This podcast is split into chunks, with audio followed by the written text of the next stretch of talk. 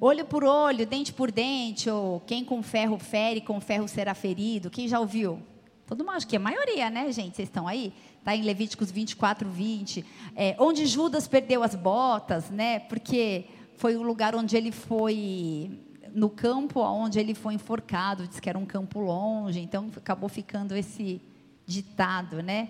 Olha, tem uma irmã aqui na igreja que ela é engraçada, é uma diaconisa, ela fala assim, olha, ela faz assim assim, pastora, nessa situação, olha o que eu faço.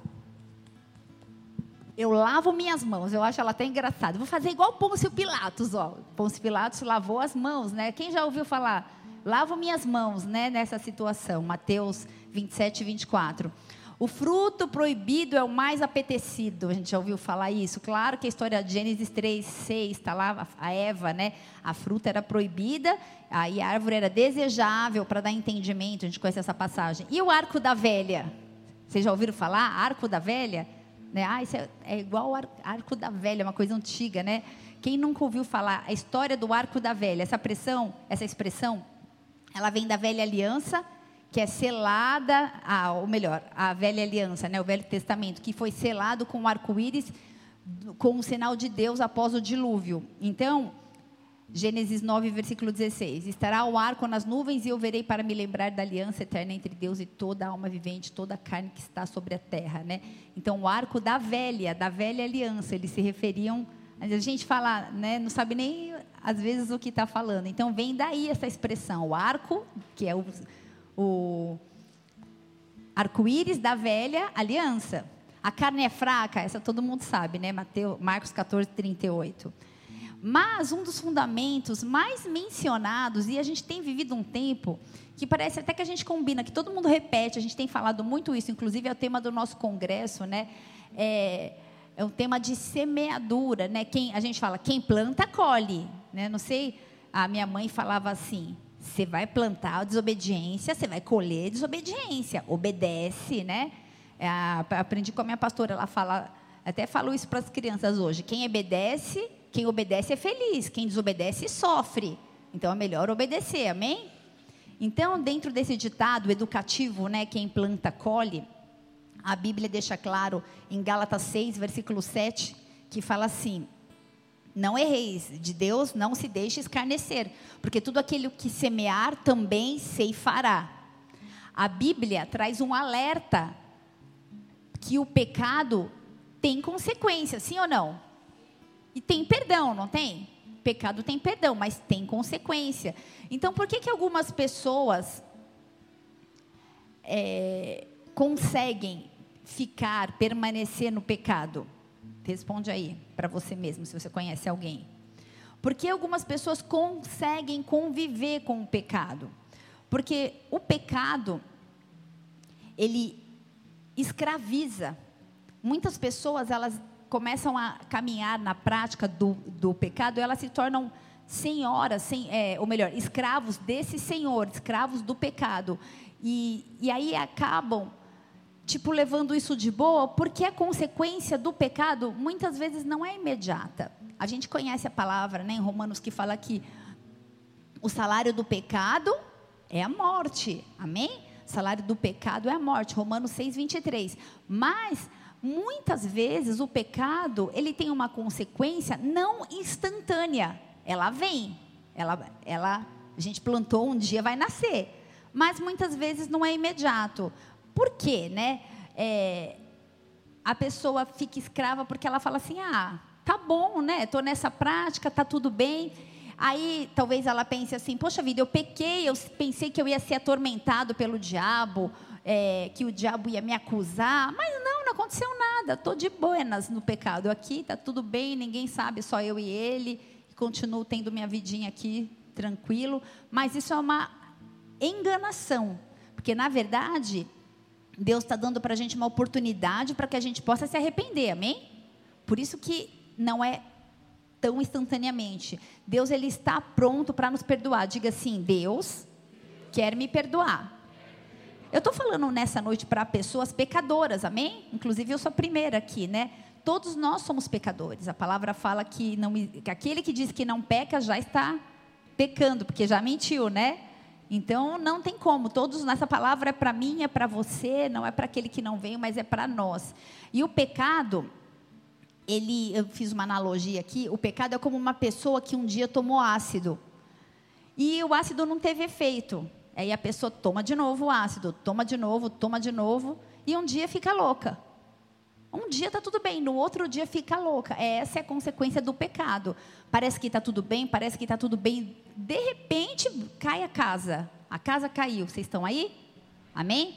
Então a gente sabe que somos pecadores, todos somos pecadores, mas qual que é a definição de pecado? Se eu perguntar para você o que é pecado, a resposta então é: pecado é qualquer ato, sentimento ou pensamento a atuação, sentimento ou pensamento que vai contra os padrões de Deus. Quem peca diz respeito às leis divinas, fazendo o que é errado ou fazendo o que é injusto do ponto de vista de Deus. Por isso que muitas vezes a gente permanece na prática do pecado, porque a gente olha para determinada situação e a gente fala assim: ah, eu não acho que isso é pecado. Mas o pecado não está relacionado com o que eu ou você achamos. Os padrões são de onde cada vez digam Deus.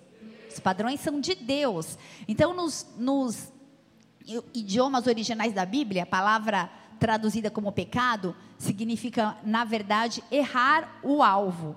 Pecar é errar o alvo. Pecar é, errar, é, peca, é, pecar é errar o alvo do padrão perfeito de Deus. Está aí? E como Criador, o Senhor tem o direito de estabelecer padrões para nós que somos as criaturas, amém? Ele é o El Shaddai, ele é o Todo-Poderoso, ele criou tudo, inclusive nós. Então os padrões são deles, dele. Então o que acontece? A Bíblia mostra o pecado para mim, para você, desde Adão que desobedeceu, né? Quando a gente fala de pecado, logo a primeira raiz adâmica já vem Adão na, na nossa cabeça. E depois a gente pode ver que Caim matou o irmão, que era o filho de Adão, certo? Será que esse pecado de Caim teve alguma consequência do pecado do pai? Será que a lei da semeadura? Um planta, né? Pensa aí. Houve, através da desobediência, uma permissão para Satanás atuar na família. Iniquidade do pecado traz legalidade. Repete assim, fala: a iniquidade do pecado traz legalidade. Então a gente conhece a palavra, fala que Jacó era mentiroso, que havia uns incrédulos, os idólatras do deserto, o rei Davi adulterou. Quantos homens e quantas mulheres que foram referenciais de Deus para mim, para você, pecaram, falharam. Então fala assim: existe um perdão para o pecador. Só que uma coisa eu quero te falar que é fato: a consequência vem. Amém? Deus, muitas vezes a gente manipula, porque a gente fala assim: ah, Deus é bom, ele vou pedir perdão que ele perdoa mesmo. Cuidado, porque muitas vezes a gente entra numa manipulação de, do, do próprio Deus, porque a gente conhece a essência dele, que ele é bom, que ele é amor e que ele é tardio em irar-se, porque ele está sempre pronto a nos perdoar.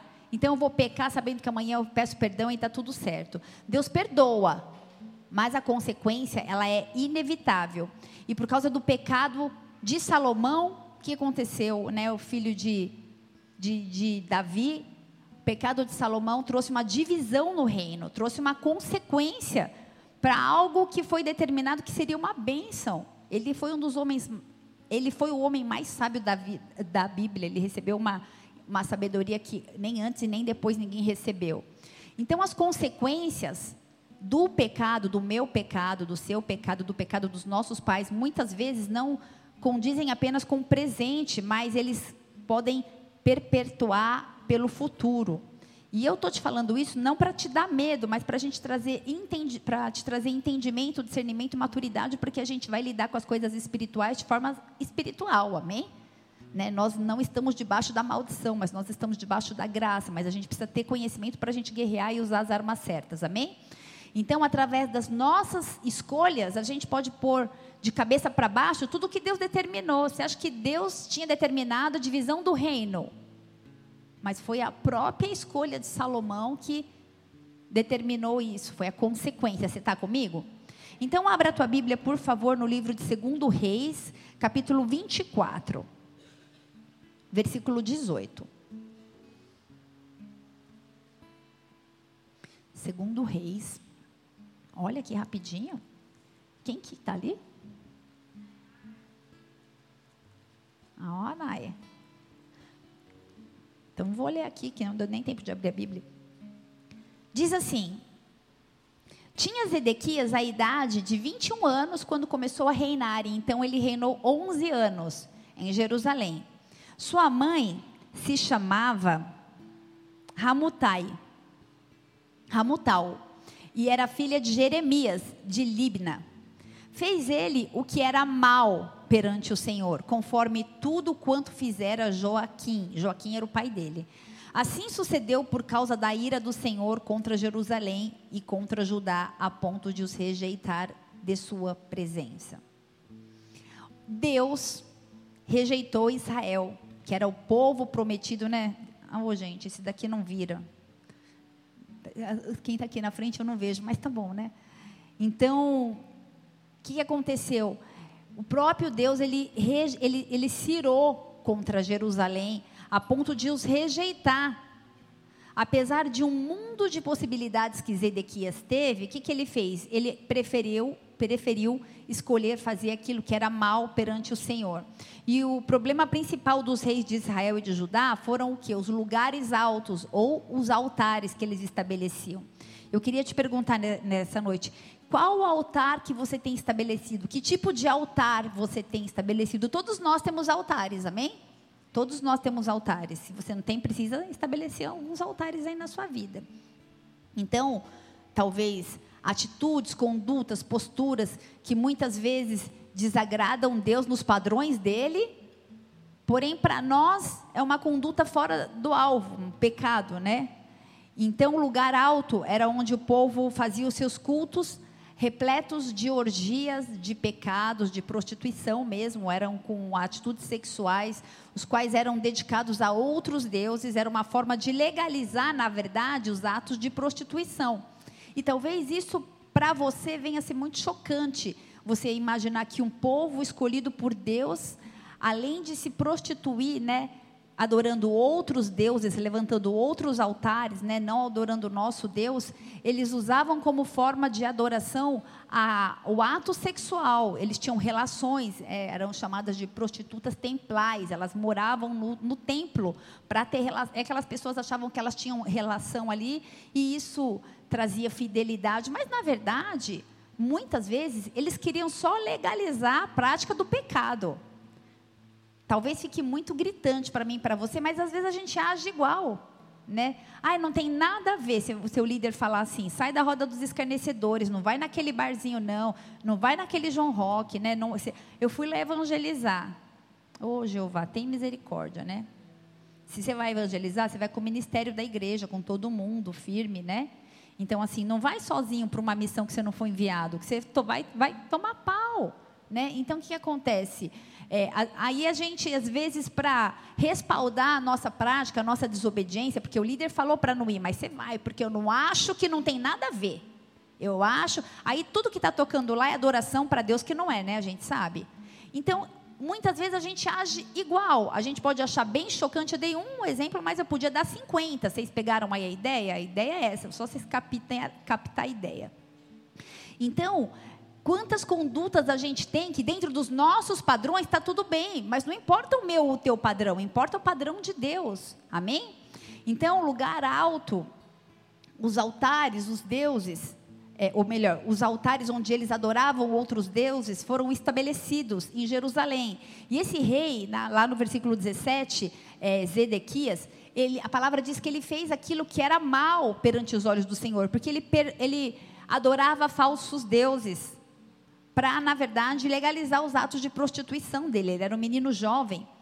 E pecado vicia, como eu já disse aqui, né? Pecado vicia. E no caso deste rei, o pecado era o sexo ilícito. Então, muitas vezes a gente não entende, a gente vê o momento da adoração e vê o céu abrindo e a e aí você olha para a pessoa que está do seu lado e parece que ela nem está ali, né? Que ela está no santíssimo lugar. Você fala, poxa vida, eu queria tanto ser igual, né? E muitas vezes você quer, e glória a Deus, permaneça, né? Peça perdão, se acerte, a gente até o final do culto a gente vai entender isso. Mas muitas pessoas querem andar com o Espírito Santo, querem andar com Ele, querem servi-lo, querem ser tocado, querem entrar no Santíssimo Lugar, mas não conseguem. Por quê? Por causa do apego ao pecado, causa do vício ao pecado, por causa dos pecados de estimação que muitas vezes a gente carrega. E essa forma de adorar de, ah, deuses, como eu falei, com D, com D minúsculo, né? Ele, elas davam legalidade para eles poderem continuar suas práticas. Ah, você vai vir falar aqui que é pecado eu, eu vim adorar através de relação sexual aqui no templo? Nada a ver, né? Deus falou comigo. E quantas vezes a gente não age assim? Às vezes a gente tem práticas apenas para ter um alívio na nossa consciência. É uma forma de eu me expressar estou me expressando. Quantas desculpas a gente consegue, né? Eu não considero que isso é pecado. Você acha que é pecado? O pecado não tem a ver com o que eu considero ou o que você considera. Nós não somos a régua de medir. Amém? Porque às vezes a gente se usa como régua de medir. Você está aí?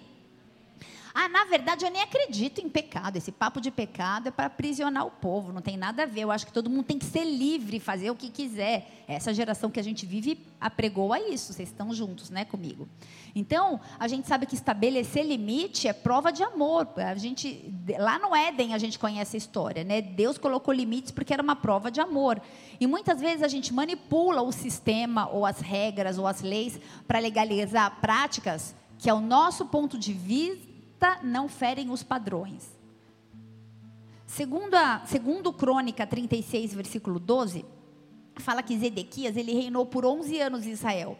E ele fez o que era mal, ele não se humilhou ao Senhor e nem ao profeta Jeremias, porque nesse mesmo momento, o profeta Jeremias foi um homem levantado por Deus, ele ministrava a favor de Jeová, ele era um profeta que apontava o dedo e falava: arrependam-se. Ele foi levantado para trazer o profeta ele denuncia o pecado, amém? Ele foi trazido para abrir os olhos daquele povo que estava cego, aprisionado ao pecado. Então vamos lá, dois pontos de vista, um antes e um depois. Antes de Zedequias, vocês estão comigo? Reinou o rei Joaquim, e ele fez grandes abominações. Assim como o pai dele também fez grandes abominações ao Senhor. Então a gente vê uma geração de, pa, de avô, pai e de filhos corrompidos. E quem eram esses homens? Reis, homens levantados por Deus. Eram homens estabelecidos para reinar em Jerusalém, que era a terra escolhida, que era o povo escolhido, era para governar o povo de Deus. Mas que se corromperam.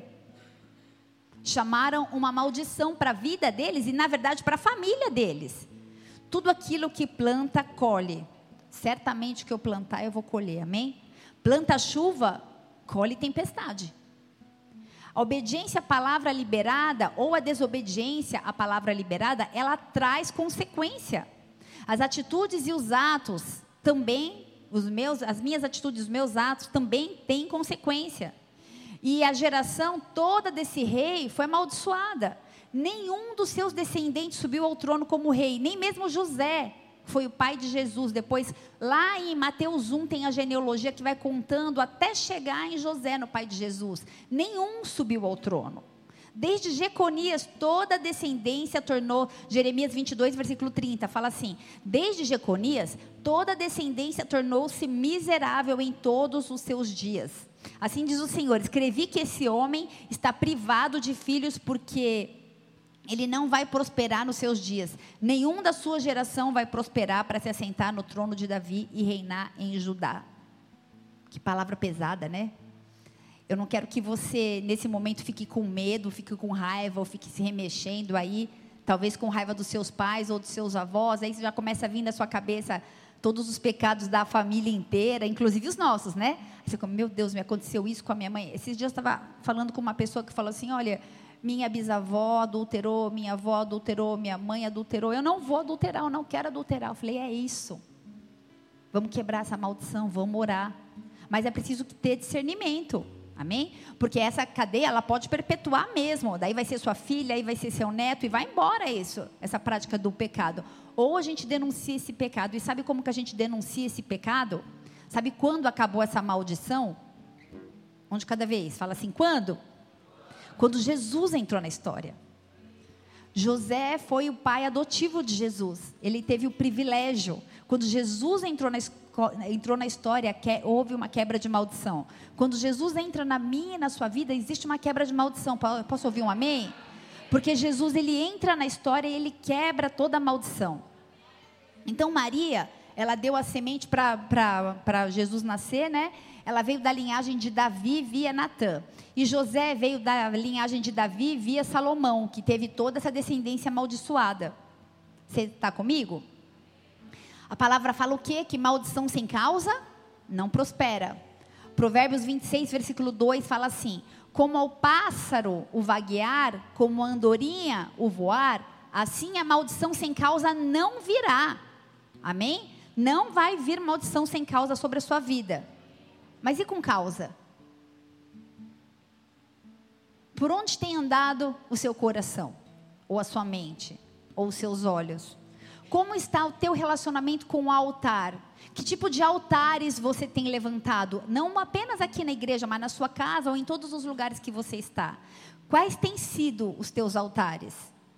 Jesus ele quebra sim a maldição, mas diga assim: eu preciso fazer a minha parte, fechar as brechas, ter uma mudança de conduta. Em nome de Jesus, amém? Já toma posse disso para a sua vida. Eu e você precisamos acertar o alvo. Porque quem erra o alvo está em pecado. Pecado é errar o alvo. Mas quando a gente acerta o alvo, a gente está seguindo aquilo que o Senhor determinou para as nossas vidas. Segundo Reis, capítulo 25, versículo 1.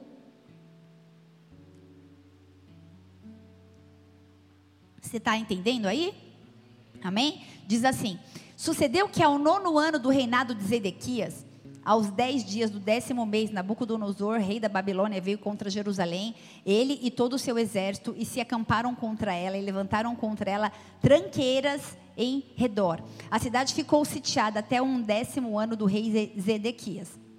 Aos nove dias do quarto mês, quando a cidade se via apertada da fome e não havia pão para o povo da terra, então a cidade foi arrombada e todos os homens de guerra fugiram de noite pelo caminho da porta que está entre os dois muros, perto do jardim do rei. A despeito de os caldeus se acharem contra a cidade em redor, o rei fugiu pelo caminho da campina. Porém, o exército dos caldeus perseguiu o rei Zedequias e o alcançou nas campinas de Jericó. E todo o exército, desde deste se dispersou e o abandonou. Então tomaram preso e o fizeram subir ao rei da Babilônia, a Ribla, a qual pronunciou a sentença. Aos filhos de Zedequias mataram a sua própria vista e a eles vazaram os olhos, furaram o olho dele. Ataram-no com duas cadeias de bronze e o levaram para a Babilônia. Consequência. Ele foi separado para reinar sobre Jerusalém, mas a consequência da sua das suas escolhas fez a vida dele acabar com o olho furado na frente dos filhos. Que vergonha, que tristeza, que lamúria. Ele foi chamado para implantar o reino do Deus vivo na terra. Implantar a cultura do reino, do reino de Deus. Não era aquilo que ele achava, mas era o reino de Deus. Então, muitas vezes a gente quer fazer aquilo que a gente acha. O Senhor te chamou para implantar a cultura do reino de Deus. O reino é dele, é do jeito dele, é da metodologia dele, amém? Então, vamos voltar mais um pouquinho lá para Nabucodonosor. Nabucodonosor, o que, que ele fez? Nessa, né, nessa época, Jerusalém, ela foi sitiada por Nabucodonosor, que era o rei da Babilônia. Ele destruiu Jerusalém, a terra prometida. Por quê? Por causa da atitude dos governantes. Então, o que, que acontece? Nabucodonosor ele sitiou Jerusalém por 18 meses, o povo ficou lá sem comida, a cidade foi arrombada, os homens de guerra fugiram. Aí você imagine ainda os filhos dele, dele vendo ele morrer. Que desgraça! Se Zedequias pudesse voltar atrás, com certeza eu creio que ele ia fazer tudo diferente. Diante da sentença que se ele pudesse ver como que ia acabar a vida dele, ele, vai, ele ia falar: Eu não vou levantar esses altares. Na verdade, eu vou derrubar todos esses altares, porque não era isso que era para eu fazer. Mas ele se corrompeu. Ele plantou, ele colheu. Tinha tudo para dar certo, mas não deu. Que lá na frente, eu e você, possamos olhar para trás, para as nossas vidas e dizer assim: Ó, eu faria exatamente tudo do mesmo jeito. Amém? Porque que tristeza a gente caminhar, caminhar com Deus, ter uma lista de regras, né? Não, tô, não quero vender um, um evangelho de pode, não pode, não é isso, porque o relacionamento com Deus vai muito além de pode, não pode, não é isso. Mas da palavra de Deus, de ser santo, de ser separado, de, ser, de temer essa palavra, de seguir. Aquele que me ama obedece os meus mandamentos, diz a palavra. E se lá na frente a gente pudesse olhar para trás e falar, Deus, obrigada, porque eu segui, eu sei que eu fiz o que era para ter sido feito. E eu falava para minha irmã, né, que bateu tanto a cabeça, né, nos caminhos de Deus, graças a Deus hoje ela está uma bênção. Mas eu falava, Fê, eu não quero que você lá na frente olhe para trás e fale assim, o que que eu fiz da minha vida? Porque passa muito rápido. Passa muito rápido. Por isso tome as decisões hoje corretas. Não sai tomando decisão de qualquer jeito, porque tem consequência. E essas consequências, muitas vezes, elas, elas atingem os nossos queridos, os nossos amados. Você está aí? Amém? Se a gente continuar lendo, segundo Reis 25, versículo 10, é, eu só vou contar a história aqui, tá? Para a gente adiantar. O que, que aconteceu? Eles levaram o povo cativo, levou o sumo sacerdote, levou também o segundo sacerdote. O que, aconteceu? Eles estavam se desfazendo, destruindo toda a base espiritual deles. A primeira coisa, quando eles sitiaram Jerusalém é, a, e, e, e levaram cativo, a Babilônia levou cativo o povo de Jerusalém, eles destruíram toda a base espiritual. Eles prenderam o sacerdote, eles, eles prenderam o segundo sacerdote, o exército foi destruído de uma maneira que eles não pudessem mais guerrear. Então o que aconteceu? Virou uma assolação, uma destruição. Era como se tivessem tirado Jerusalém do mapa. Você está comigo? E muitas vezes essa palavra assolação ou, ou devastação é uma consequência dos nossos pecados das práticas, das condutas que nós tivemos. Escolhas erradas podem devastar determinadas áreas das nossas vidas. Você está aí? Escolhas erradas nos levam a condições semelhantes a essa que Jerusalém chegou. E por que, que a gente erra? Por que nós fazemos as escolhas erradas? Talvez nesse momento na sua vida você esteja olhando para ela e esteja falando assim: meu Deus, minha vida. Talvez não em todas as áreas, mas em algumas áreas você pode falar: eu estou vivendo uma devastação. Ou talvez em algumas áreas a ponto de desistir da vida. Sei lá se é na alma, no corpo, no, na mente. Mas o que tem devastado a tua vida? Será que você pode refazer essas escolhas? Será que pode ter sido consequência de algum pecado? Consequência é, de uma falta de posicionamento? Mas na verdade eu quero te perguntar qual é o teu posicionamento agora? Será que tudo aquilo que a gente fez de errado, a gente tem que sentar e ficar olhando a vida passar e ser destruída? Ah, eu já plantei, agora vou ter que colher. Já está plantado, como que eu vou fazer? Tem hora que a situação é tão séria na nossa vida que a gente não sabe nem o que fazer. Mas vai chegar uma hora que você vai recuperar o fôlego, amém? Vai chegar uma hora que a gente vai recuperar o fôlego. Não joga a toalha. A gente vai se decepcionar, a gente vai desanimar. Às vezes a gente olha para a nossa situação, parece que ela não vai mudar que só vai piorar, mas não há decisão que a gente tomou no passado que não possa ser remida no presente e no futuro pelo Cordeiro, pelo sangue de Jesus, amém? Ele pode passar o sangue dele sobre nossas vidas e pode remir todas as nossas práticas pecaminosas do passado. Eu posso ouvir um amém? Dê uma salva de palmas a Jesus. Aleluia. Glória a Deus.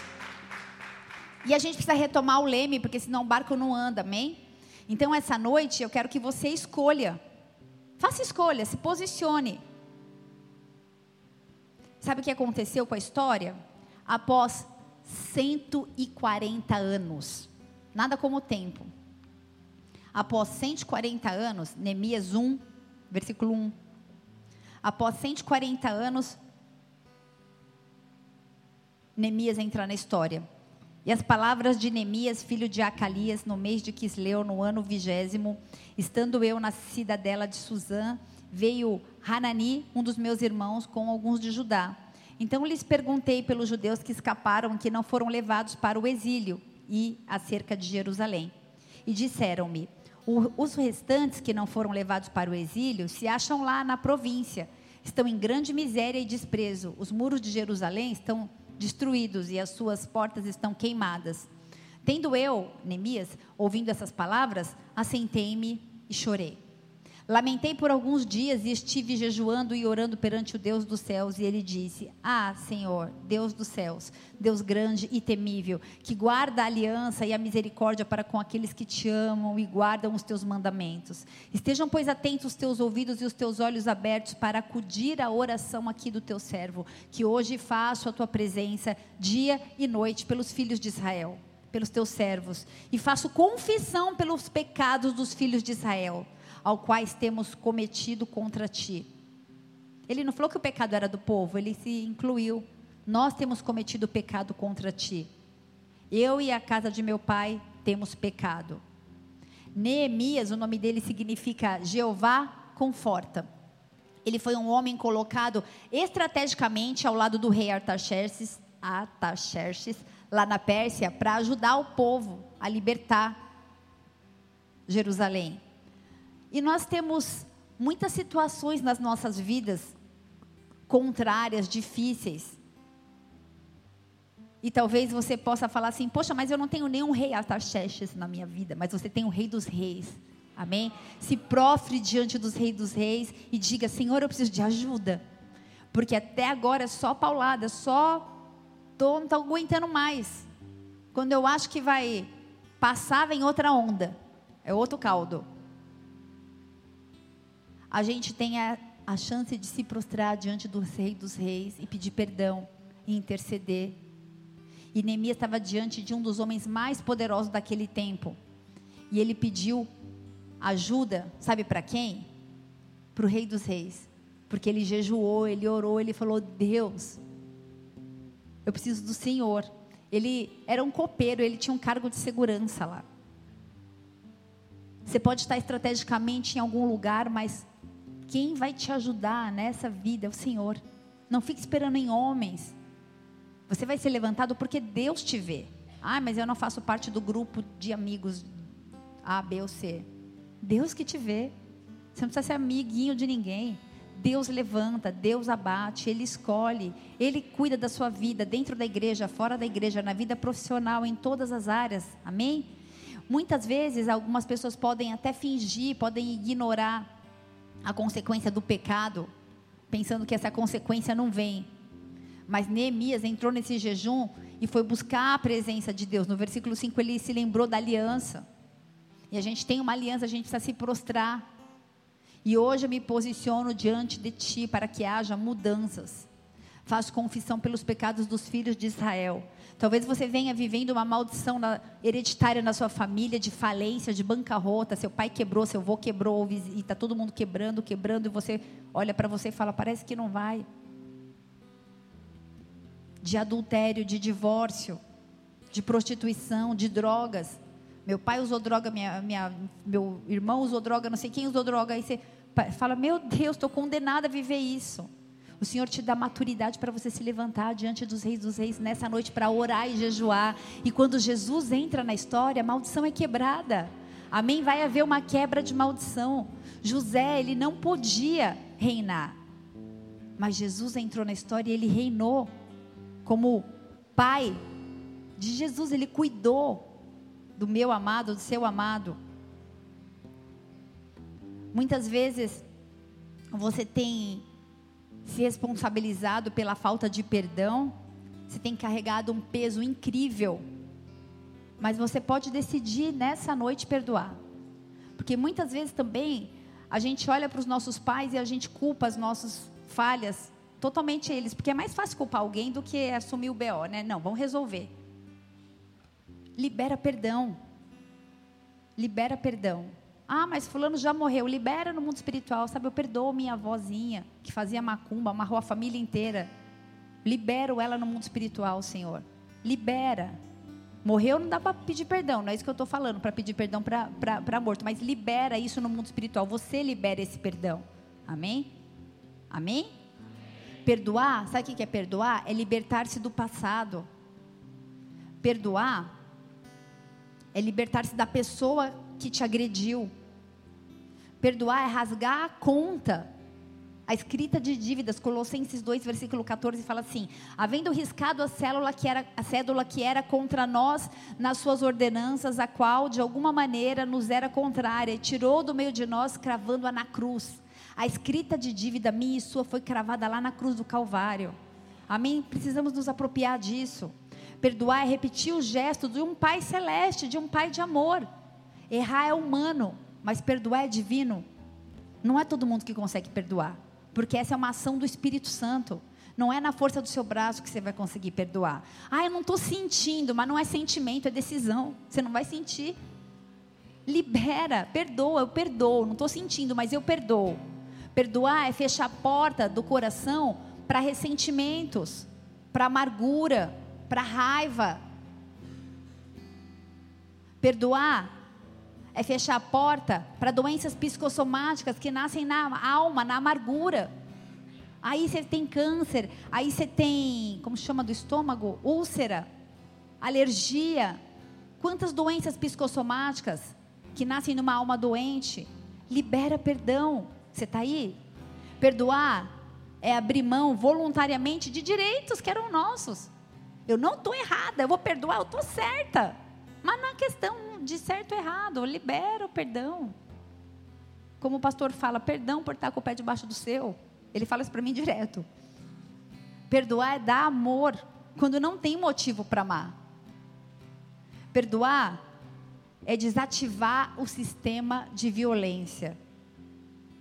Porém, todavia, contudo, para que haja liberação do perdão, é imprescindível que haja arrependimento é necessário que haja o arrependimento. Arrependimento é mudar de ideia, converter, retomar. No arrependimento, eu estou terminando, tá? Tem três áreas que são envolvidas: é o sentimento, é a vontade e é a mente. E converter-se ao Senhor não é um caminho de ida, mas de volta, porque nós é que tínhamos saído do caminho. Então a gente precisa voltar para a nossa essência. A salvação, ela só se dá mediante ao arrependimento. Sabia que não é levantar a mão no final do culto só que te garante a salvação? E fazer uma. Desculpa usar esse termo, usar, fazer às vezes uma reza que alguém está te induzindo a repetir. Se não tiver arrependimento, é só uma reza. A gente precisa tomar cuidado, porque senão a gente está vendendo, entre aspas, uma falsa salvação. Salvação sem arrependimento não existe. Arrependimento dos meus pecados, das minhas práticas. Você está aí? Ezequiel 18:30 fala assim: Convertei-vos, arrependei-vos de todas as vossas transgressões. No velho, né? No novo, Mateus 3:2, primeira pregação de João Batista. Arrependei-vos, porque é chegado o reino de Deus, dos céus. A palavra fala que a festa no céu quando há arrependimento, quando há salvação. Não há festa no céu quando a igreja está cheia. A festa no céu quando tem arrependimento. Por isso, hoje pode ter uma festa maravilhosa, porque não é quantidade. Se nós formos levados ao arrependimento, o propósito do Senhor foi estabelecido. E o arrependimento, ele precisa ser intelectual. Porque tem gente que chora, chora, chora, chora, vai lá no outro dia e faz tudo igual. Desculpa, lágrima de crocodilo, remorso, não é arrependimento. Choro de emoção, o arrependimento ele produz mudança de comportamento. Se só chorou e não mudou nada, foi só para é, gastar umas lágrimas aí, desidratar. O arrependimento ele precisa ser intelectual. O arrependimento ele é a base, ele é o alicerce, ele é o fundamento, ele é a razão da vida. O arrependimento é a mudança em relação ao pecado, é a mudança em relação ao meu comportamento diante de Deus, diante de mim mesma e diante do próximo. Você está aí? O pecado, o que, que é o pecado? É a visão distorcida do alvo. Eu não estou entendendo direito qual que é o alvo. Mas quando eu tenho discernimento, eu reconheço a minha culpa pessoal. Eu errei o alvo. Não preciso pôr a culpa no meu pai, na minha mãe e ninguém. Eu errei, eu assumo a culpa. Vamos lá, mudança, vamos se acertar. O arrependimento ele tem sim, ou melhor, o arrependimento é imprescindível que o arrependimento passe por processos emocionais também. O arrependimento ele não é emocional, mas é importante que ele nos leve a uma constrição, que a gente fique triste, envergonhado, que a gente tenha o desejo de sentir, ou melhor, de receber esse perdão. Esse perdão divino da parte de Deus e esse perdão do próximo, porque eu também, eu, além de ferir o Senhor, eu posso ferir aquele que está do meu lado. E a gente precisa pedir perdão. Tem gente que pede perdão para Deus e não pede para o próximo. Ou pede para o próximo e não pede para Deus. Precisa pedir para o próximo, para Deus e tem mais um. Precisa se perdoar. Quando a gente não se perdoa, a gente se coloca numa condição de acima de Deus. Não me perdoo, já tentei muitas vezes, não dá. Você é Deus? Deus já te perdoou, você é mais que Deus que não se perdoa? Que orgulho é esse? Desce daí. Desce desse altar. A gente precisa se perdoar. Amém? Pode ser o que for que você fez. Às vezes a gente tem vergonha do pecado. E se tem vergonha, glória a Deus, está certo, é isso mesmo. Tem coisas que eu gostaria de nunca ter feito na minha vida, eu tenho vergonha de contar. Mas eu já me perdoei, porque eu não sou mais aquela. Eis que as coisas velhas se passaram e tudo se fez novo. Amém? Você não é mais aquela pessoa, você é outra, porque houve uma conversão, uma mudança. O arrependimento te levou para uma para um discernimento inteligente, intelectual acerca do pecado, e você agora quer acertar o alvo. Você está comigo? Amém? Salmo 51, versículo 1, fala assim: Tem misericórdia de mim, ó Deus, apaga as minhas transgressões, lava-me, purifica-me. Davi estava se sentindo sujo e o pecado faz a gente se sentir sujo. E se está se sentindo sujo, glória a Deus, mas não é para se sentir sujo para sempre. Amém? Quem acusa é Satanás. Algumas pessoas estão aqui na igreja há algum tempo e falam assim: não me sinto digno de levantar a mão e de cantar, ou de dançar, ou de adorar a Deus. Ninguém aqui é digno, mas o sangue dele nos justifica. E a gente tem livre acesso à sala do trono. Ninguém aqui Nenhum de nós. Amém? Você está aí? Glória a Deus. Então, 2 Coríntios 7, versículo 9. Acho que eu quero ler isso. Coloca aí para mim, por favor. É, Dai, né? Nai, é a Nayara, perdão. 2 Coríntios 7, 9, Nai. É, Agora me alegro, não porque fostes contristados, mas porque foste contristados para o arrependimento. O Senhor não quer que a gente fique triste, acabado no chão, chorando. Mas Ele quer que a gente fique assim para chegar no arrependimento. Pois fomos contristados segundo Deus, para que de nossa parte nenhum dano sofresses. 10. Porque a tristeza, segundo Deus, produz arrependimento para salvação, que a ninguém traz pesar, mas a tristeza do mundo produz morte. Último aspecto do arrependimento é o aspecto volitivo. É a mudança de vontade, é a mudança de disposição, mudança de, de mente, mudança de ideias, mudança de vida. É a que a gente conhece como metanoia, uma palavra grega. Eu nunca, eu, minha vida foi totalmente mudança, mudada, porque atitudes que eu tenho hoje eu nunca na minha vida imaginei ter. Imagina numa quinta-feira na igreja, véspera de feriado, eu ia estar na praia fumando um beck, sei lá fazendo o quê, curtindo a vida. Que vida, né? Jesus, tem misericórdia. Que vergonha. Jeová é Deus. Mas hoje nós estamos aqui. Porque a gente ama um Senhor, um Deus. E a gente se alegra em estar congregando, em estarmos reunidos junto, adorando a Deus e compartilhando a palavra e sendo restaurados e sendo curados. Amém? Muitas pessoas nessa noite estão sendo visitadas aí e, e, com lembranças. Com lembranças de coisas que vocês viveram. E muitos com dificuldades de perdoar. Libera isso no mundo espiritual. Não estou sentindo. Não, você não precisa sentir. Você precisa, na sua inteligência, decidir. Decida. Quem perdoa é inteligente. Começa a liberar perdão, começa a pedir perdão. Muitos de nós têm até a mente bloqueada. Sabe quando você quer lembrar daquela situação E aí você fica assim, eu não lembro, eu não lembro, é uma fortaleza na mente para você não lembrar e ficar aprisionada ali, a mente fica cauterizada. O Senhor vai trazer a memória para você lembrar e liberar isso no mundo espiritual. Muitos de nós, muitas vezes, estamos debaixo de encantamento, de engano.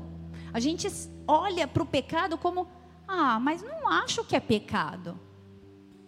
Cego, não consegue ter a ótica de Deus. O Senhor vai quebrar isso nessa noite no nosso meio, amém? Muitos de nós intelectualizando, racionalizando, cheios de orgulho e de perfeccionismo, de um tradicionalismo. Ah, mas eu me batizei na igreja católica e se eu, né, agora vai ter o batismo e eu vou batizar, eu vou trair minha família. Não tem nada a ver uma coisa com a outra. Você está tendo uma, você está vivendo uma mudança de mente.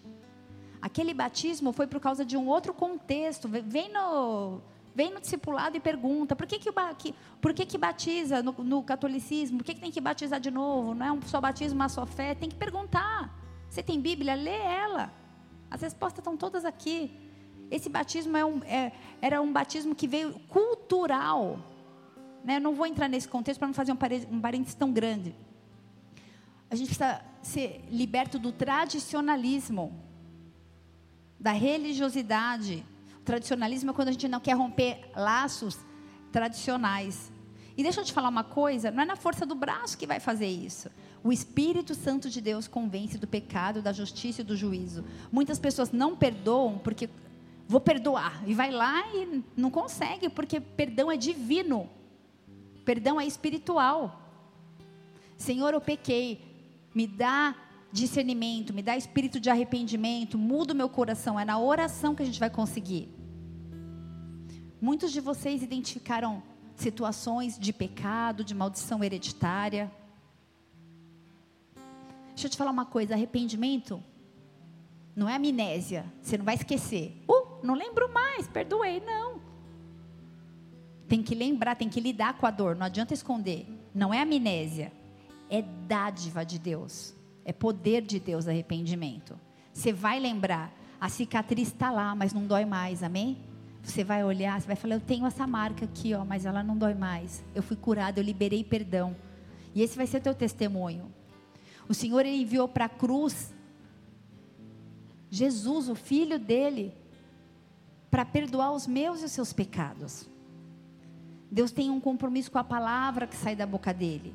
E se você orar essa palavra, assim como Neemias fez, pelo pecado do, dos antepassados dele, 140 anos depois, houve a restauração. Deus levantou Neemias para restaurar aquela cidade que tinha sido devastada. Talvez você esteja se sentindo devastado, mas vai haver uma, uma restauração, amém? Vai haver uma restauração, vai haver uma restauração, não importa quanto tempo passou. Neemias teve dificuldade para restaurar, não foi fácil. Pensa assim, vamos restaurar, põe os tijolinhos lá, está pronto. A, a, a restauração foi lenta, mas Deus é especialista em restauração. Ela teve desunião interna, mas teve restauração.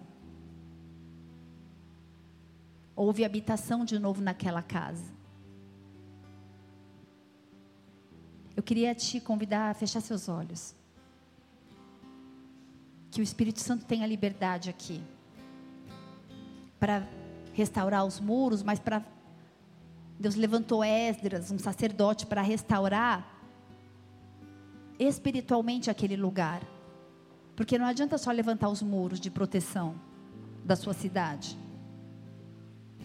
E quando a gente perdoa, a gente fica bem exposto na verdade. Restaura o altar de adoração. Construa muros de proteção. Eu não sei o que você viveu, o que você tem vivido. Mas o Senhor restaura a santidade de algumas pessoas. Ele restaura a comunhão. Essa é uma noite de reflexão. Eu queria que você gastasse esse tempinho de final de culto aí para falar com o Senhor, aí no seu lugar, com as suas palavras, do seu jeito. Ele vai começar a trazer à sua memória situações, fatos. É uma noite de tomar posse das promessas. É uma noite de entender que você foi chamado para reinar. Que você pode até ter se corrompido, mas o arrependimento chegou sobre a sua vida.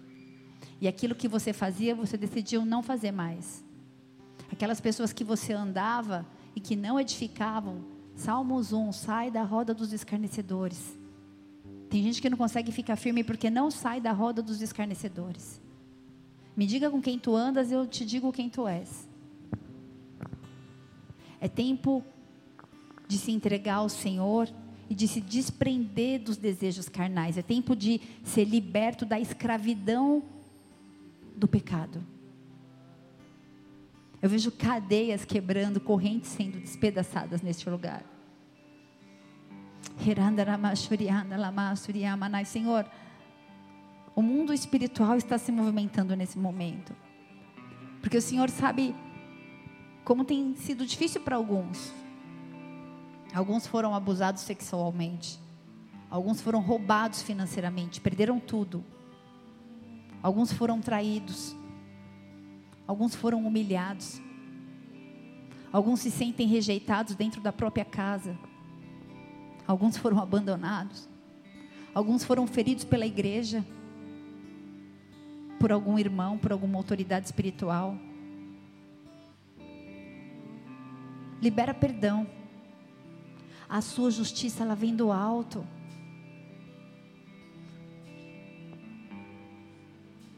A justiça própria é trapo de imundícia.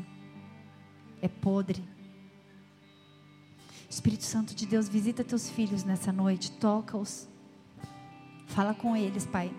Abraça-os traz conforto, acalanto, refrigério. Ainda que eles sintam dor de lembrar daquilo que eles passaram, Senhor. Ainda que mexer nessas coisas que muitos deles já tinham colocado lá no arquivo morto, lá debaixo do tapete. Que haja cura, que haja arrependimento, mas que haja liberação do perdão que haja pedido de perdão. Talvez você vai sair daqui, vai chegar na sua casa, vai ligar para os seus pais e vai pedir perdão. Ou vai abraçar. Talvez seja no seu ambiente profissional. Ou seu Espírito Santo. É tempo de entender que não é mais a minha e a sua ótica, mas é a ótica dele. O que tem ferido o coração do Senhor? Aquilo que eu fazia, eu não vou mais fazer. A gente vai adorar o Senhor. E assim como a gente leu em 2 Coríntios, é um tempo para que haja contristamento. A gente tem o nosso coração quebrantado e contrito diante do Senhor. Quebrante-se. Se necessário for, chore. Se necessário for, se ajoelhe. Se necessário for, levante sua mão. Eu peço para um diácono ou para uma diaconisa, para alguém que te ajudar a orar por você. Talvez você não consiga mais nem falar sobre o assunto, mas você vai abraçar alguém e vai haver uma liberação no mundo espiritual e as cadeias vão ser quebradas. Mas permita-se nessa noite viver um evangelho de perdão, de arrependimento. Em nome de Jesus. Aleluia. Ele nos ama. E quando vem o arrependimento, ele diz: Vai, não peques mais. Vai, não pe e vai, não peques mais. Eis que dos teus pecados eu não me lembro mais, diz o Senhor. E ele os lança no mar do esquecimento. Se o próprio Deus lançou no mar do esquecimento, não seja você aquele que fica pescando lá e lembrando daquilo que você que já passou. Se perdoa. Permita-se viver o novo. Receba o perdão sobrenatural. É divino, ele vem do alto. A gente está liberado nessa noite para viver coisas grandes. Essa palavra foi para mim e para você. E a gente não vai mais ser a mesma pessoa. Porque o Senhor trouxe discernimento e maturidade. E nós, como igreja, como corpo, nós queremos pedir perdão, Senhor Assim como Neemias fez diante do teu altar, nós queremos interceder, nós queremos pedir perdão por toda a prática geracional, de geração em geração, toda a consequência do passado que nós temos colhido hoje. Nós queremos Senhor, pedir perdão ao Senhor. Em nome de Jesus, Deus, cumpre os teus planos nas nossas vidas. Olha para nós através da cruz. Nós declaramos que Jesus Cristo é nosso Senhor e, sal, e, e nosso Senhor, nosso Salvador. E toda maldição é despedaçada na cruz do Calvário. Toda cédula de dívida, toda acusação de Satanás foi cravada na cruz do Calvário. Toma posse disso para a tua vida. Muitas pessoas estão sofrendo com desconfiança de coisas que nem existem. Isso é um demônio que age na sua mente, fazendo você imaginar coisas por causa da falta de perdão. Você vai começar a viver um tempo novo. O perdão ele está totalmente associado à fé. E que haja uma restauração da fé nas nossas vidas neste lugar.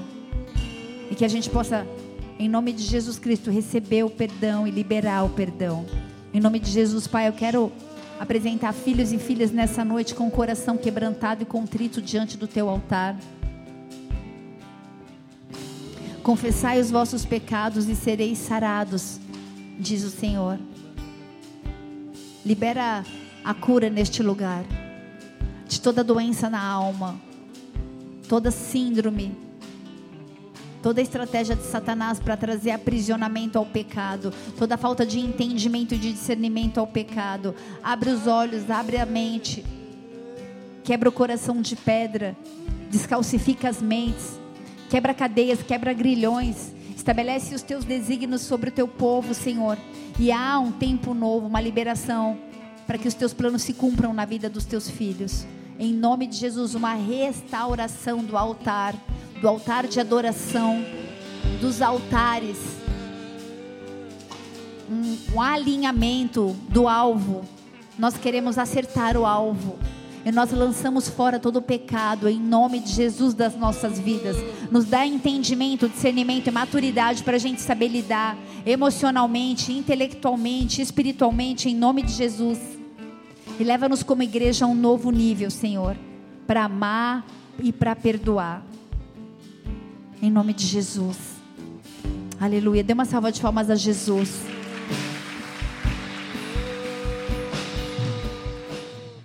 Você está aqui pela primeira vez ou pela segunda, talvez você ainda não teve a oportunidade de entregar a sua vida para Jesus e reconhecê-lo como seu único e suficiente Senhor e Salvador. Se esse for o desejo do seu coração, diante de um coração quebrantado e contrito, não como uma reza para a gente encerrar o culto, mas como uma declaração de algo que é verdade dentro de você, se você puder, repita isso, diga: Pai. Pai em nome de Jesus. Em nome de Jesus. Nessa noite. Nessa noite. Eu declaro. Eu declaro. Que eu reconheço. Que eu reconheço. Jesus Cristo. Jesus Cristo. Como meu único. Como meu único. E suficiente. E suficiente. Senhor e Salvador. Senhor e Salvador. E eu olho para mim. E eu olho para mim. Através da cruz. Através da cruz. E eu peço perdão. E eu peço perdão. Pelos meus pecados. Pelos meus pecados. E eu libero perdão. E eu libero perdão para o meu próximo. Para o meu próximo. E para mim mesmo. Para mim mesmo. Eu quero declarar. Eu quero declarar. Em nome de Jesus. Em nome de Jesus. Se em algum momento. Se em algum momento. Eu quis culpar o Senhor. Eu quis culpar o Senhor. Ou os meus antepassados. Ou os meus antepassados. Por tudo aquilo que eu tenho colhido. Por tudo aquilo que eu tenho Por tudo aquilo colhido, que eu tenho vivido. Por tudo aquilo que eu tenho hoje, vivido. Hoje. Eu quero liberar isso. Quero liberar em isso. Nome de Jesus. Em nome de Jesus. A questão não é culpados. A questão não é culpados. E nem inocentes. E nem inocentes. A questão é o entendimento. A questão é o entendimento. Acerca do meu pecado. Acerca acerca do meu e das pecado, minhas escolhas. das minhas escolhas. E eu vou viver um tempo novo. Um tempo respaldado novo, pela tua palavra. pela de tua acordo palavra, com os teus padrões. de acordo com os teus e os padrões, teus princípios. os teus princípios. Em nome de Jesus. Em nome de Jesus. Eu declaro que Jesus Cristo morreu na cruz. Mas que ao terceiro dia, ao terceiro dia ele, ressuscitou, ele ressuscitou e vivo está. E vivo está. Escreve meu nome no livro Escreve da vida. Livro da e vida. marca minha história. Marca minha em história. nome de Jesus. Nome de Jesus. Amém e amém. Que Deus te abençoe em nome de Jesus e te guarde. Dê uma salva de palmas bem forte a Ele, porque Ele é bom. Aleluia.